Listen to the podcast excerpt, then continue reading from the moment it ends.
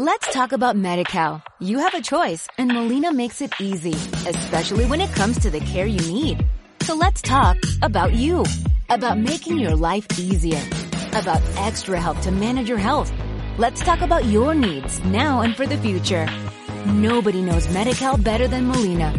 It starts with a phone call.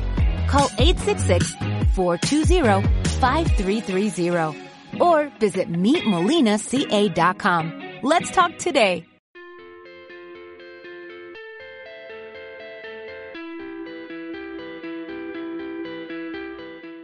Bienvenidos a Método Pase Podcast. Este es tu programa si eres comercial, emprendedor, líder de equipos y te apasionan las ventas, el desarrollo personal, el liderazgo, el optimismo y la motivación. De esto y mucho más vamos a hablar en este podcast de Método Pase.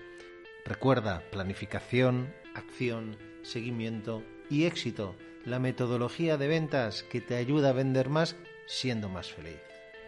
Mi nombre es Sergi San José. Bienvenidos y empezamos.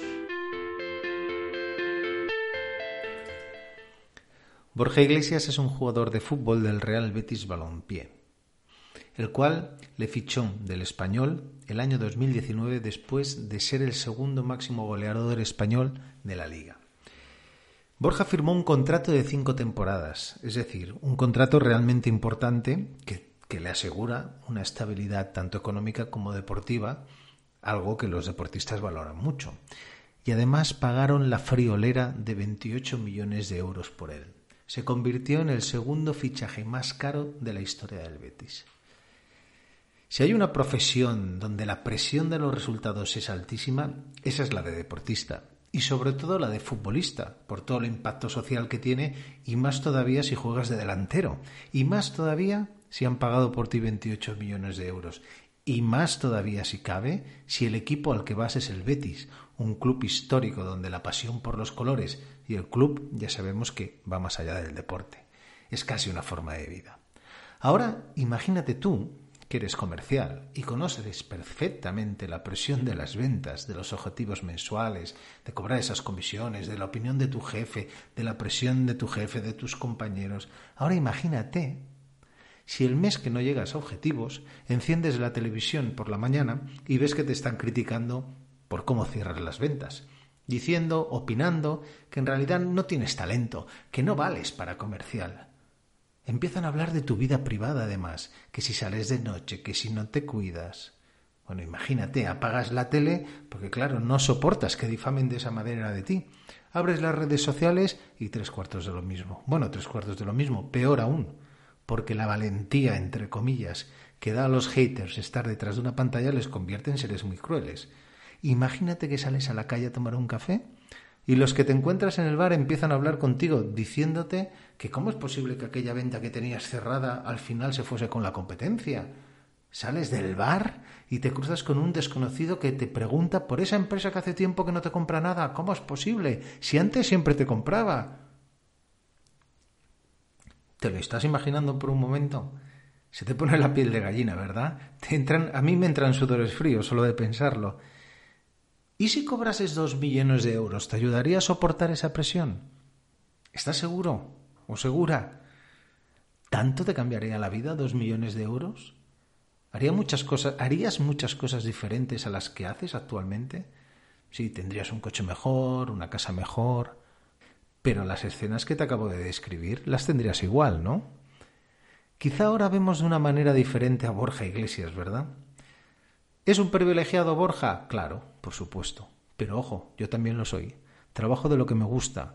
Gano mucho menos dinero, claro, pero no hablan, no hablan de mí por la calle ni me critican en la tele, en la prensa, en las redes sociales. No tengo que soportar esa presión. Si hoy en día tienes trabajo, tienes un sueldo para vivir llegando a fin de mes, no tienes ningún drama familiar en la salud, eres un privilegiado y debemos estar agradecido a eso que tenemos. Volviendo a Borja Iglesias, en el documental Six Dreams de Amazon, tiene una charla con la psicóloga Patricia Ramírez que me encantaría que la escuchaseis. Os voy a poner un fragmento. Fijaros bien en las palabras de Borja. Y ahora lo analizamos. Muy bien, cuéntame, ¿qué te puedo ayudar? hombre, seguro que me ayuda, seguro. Eh, no sé, eh, tengo una sensación un poco rara, porque realmente me encuentro bien, pero luego en ciertos momentos me encuentro bloqueado. O sea, por ejemplo, he tenido un par de situaciones para chutar a portería que al final no he terminado chutando. Esa es una sensación rara, porque no me encuentro mal. Cuando dices que no te encuentras mal es que durante el entrenamiento deportivamente está bien. Sí. Está fuerte y en los entrenamientos sí que eres capaz de tirar a puertas a veces que igual no tiras en el partido. Sí, sí. Tampoco es miedo a fallar, porque realmente no tengo miedo a fallar y yo qué sé, se habla mucho de has costado mucho dinero, eh, hay, muchas expectativas puestas en ti y tal, no sé qué, todo esto, pero realmente yo lo pienso y, no es algo que me pese. Entonces, claro, tampoco se... Re... lo tienes en la cabeza? Ya, puede ser que lo tenga ahí un poco por detrás y... Bueno, pero está claro que es un factor psicológico, Borja, porque cuando sales al campo es cuando muchas veces hay ahí agolpados un montón de recuerdos que igual no salen de forma consciente, como que has costado mucho dinero, la gente espera más de ti, no estás cumpliendo con las expectativas. Y, lo que eso significa, si no cumples con las expectativas, eh, no puedes ir tranquilo por la calle, todo el mundo te pregunta algo, a ver dónde juego el año que viene, igual no me mantengo en primera. O sea que todos esos miedos también tienen para el cerebro una serie de consecuencias.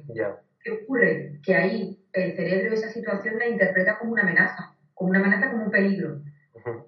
Y ante los peligros, eh, normalmente pues desencadenamos esa respuesta de ansiedad en la que ya no, igual ya no tomamos las mismas decisiones en un momento de tensión. Fijaros en las palabras de Borja. Confiesa lo siguiente, tengo una sensación un poco rara, porque realmente me encuentro bien, pero en ciertos momentos me encuentro bloqueado. He tenido un par de situaciones de chutar a portería que no he terminado chutando. Es decir, parálisis producida por la ansiedad de la presión.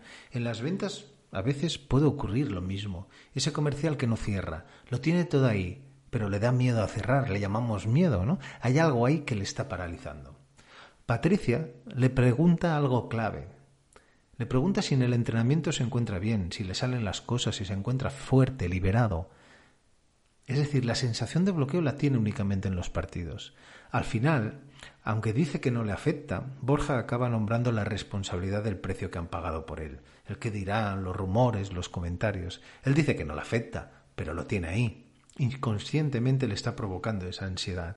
Como muy bien dice Patricia, le vienen a la mente todos esos pensamientos del qué dirán cuando me vean por la calle, me echarán del equipo, no me fichará nadie, y seguramente otros pensamientos más negativos y tóxicos del estilo de soy muy malo, no me lo merezco, los que me critican tienen razón. Estos pensamientos, estos diálogos internos que le causan esta ansiedad y comportamientos irracionales, como no chutar a portería cuando tienes la ocasión, viene provocado por creencias limitantes, creencias irracionales. Albert Ellis, psicoterapeuta cognitivo que dio origen a la terapia racional emotiva, dice que cuando el grado de malestar es muy alto, ese malestar no viene directamente originado por un acontecimiento en sí, sino por la interacción entre ese acontecimiento con nuestra manera de verlo, con nuestra forma de ver el mundo. Ellis plantea la existencia de tres creencias básicas de las cuales nacerían otras creencias secundarias. Estas tres creencias cognitivas básicas serían las siguientes. Una, la vida debe ser fácil para que pueda conseguir lo que deseo sin mucho esfuerzo. La segunda, tengo que actuar bien y conseguir que los demás me aprueben. La tercera, los demás deben ser amables y justos conmigo, de lo contrario son malos y despreciables, por lo que tendrían que ser castigados. Como hemos dicho de estas tres creencias básicas, surgen una serie de creencias autolimitadoras, como por ejemplo, es necesario recibir la aprobación, cariño y amor de los demás. Cuando tenemos esta idea, lo que hacemos es tratar de cumplir las expectativas que los demás ponen en nosotros, Fijaros el caso de Borja, ¿no? Sus expectativas, las expectativas de los demás son altísimas porque es el segundo traspaso más caro del Betis de la historia, porque han pagado muchísimos millones por él. Eso puede acabar, y en el caso de Borja parece ser que acaba desembocando en una pérdida de sentido de esa identidad. Por lo tanto, le produce ansiedad. Otra creencia. Debo hacer todo de forma perfecta y demostrar que soy competente esa autoexigencia asociada al perfeccionismo acaba por generar reproches hacia uno mismo y esos pensamientos de autodesprecio, autocastigo, que dan lugar a una baja autoestima o a una sensación de fracaso. Otra creencia. Muchas personas son malas y tienen siempre malas intenciones con los demás, por lo que deberían recibir algún castigo. Hombre, tal vez la persona a la que se está juzgando no se encuentre bien o tenga algún tipo de problema. Pensar que hay personas que tienen que ser castigadas hará que tengamos siempre la sensación de que el mundo es injusto y puede dar lugar a otra creencia. Las circunstancias que me rodean son externas a mí, por lo que no puedo cambiarlas ni controlarlas y tampoco puedo cambiar mi reacción ante ellas. Pensar que para poder estar bien hay que ser capaz de controlar todo lo que ocurre a nuestro alrededor hace que estemos siempre en tensión, siempre alerta, dando lugar otra vez a la ansiedad. Fijaros en esta creencia. Es terrible que no haya ido como yo esperaba, esto es insoportable. Claro, pensar que algo es insoportable da la sensación de que el mundo nos castiga y puede acabar generando frustración, desánimo, desmotivación. Otra creencia limitante. Debo tener miedo a lo desconocido y a la incertidumbre. A veces generamos incertidumbre donde no la hay, precisamente por ese miedo a lo desconocido. Aparecen constantes preocupaciones asociadas a trastornos de ansiedad. Hacerles frente a los problemas o situaciones difíciles es insoportable. Lo correcto, evitar los problemas. Esta creencia es muy curiosa porque hace que sintamos que no controlamos nuestra vida, ya que buscamos evitar enfrentarnos a problemas por las posibles consecuencias. En mi vida necesito contar con alguien más fuerte que yo a mi lado. Al final, lo que conseguimos es una relación de dependencia hacia otra persona. Otro ejemplo, lo que ocurrió en el pasado influirá decisivamente en el presente. Pensar que uno o los demás no cambiarán y serán así, con las mismas actuaciones y los mismos resultados eternamente, claro, nos genera desesperanza y desconfianza en uno mismo y en los demás, ¿no? Como siempre ha sido así, no va a cambiar. Bueno, estas son algunas de las creencias en las cuales Albert Ellis basa sus teorías. Pero claro, preguntaréis, oye, ¿cómo podemos modificar esas creencias? ¿no? Ya hemos visto que si modificamos las creencias vamos a ser capaces de modificar los pensamientos, nuestro diálogo interno, nuestras emociones, nuestro comportamiento va a ser más racional. Pues mirar, la manera de modificar las creencias una es detectándolas, después debatiéndolas y luego comprobando su falsedad, pero desde un punto de vista totalmente objetivo, yo siempre pongo el ejemplo de cómo dar un paso atrás, ¿no? Está claro que eh, quitar esas creencias básicas no siempre es fácil. Son creencias que llevan cada uno de nosotros mucho tiempo, años, décadas, ¿no? A veces toda la vida. Pero aplicarlas siempre en nuestro día a día puede causarnos problemas emocionales, mentales, de autoestima. Así que empecemos a cuestionarnos esas creencias que tenemos, que no siempre tienen que ser limitantes, también hay creencias que nos limitan, creencias que son buenas, pero esas creencias que nos limitan, esas creencias que vemos que nos están poniendo barreras en nuestro día a día, en nuestro trabajo, en nuestras relaciones personales, tenemos la obligación de cuestionarlos, tenemos la obligación de desmontarlas. No es fácil, lo sé, lo sé, no es fácil, requiere un esfuerzo, pero el premio es un premio muy alto, porque al fin y al cabo es tu bienestar, al fin y al cabo es la felicidad. En mi cuenta de LinkedIn tengo un hashtag que le he llamado Desmontando Creencias, donde precisamente hacemos esto. Entre mucha gente voy subiendo casi cada semana una creencia en la que nos dedicamos a desmontarla. Es la idea, desmontando creencias. Este es el hashtag. Seguirlo y podéis participar y ayudar a todos a ir desmontando poco a poco esas creencias que nos limitan.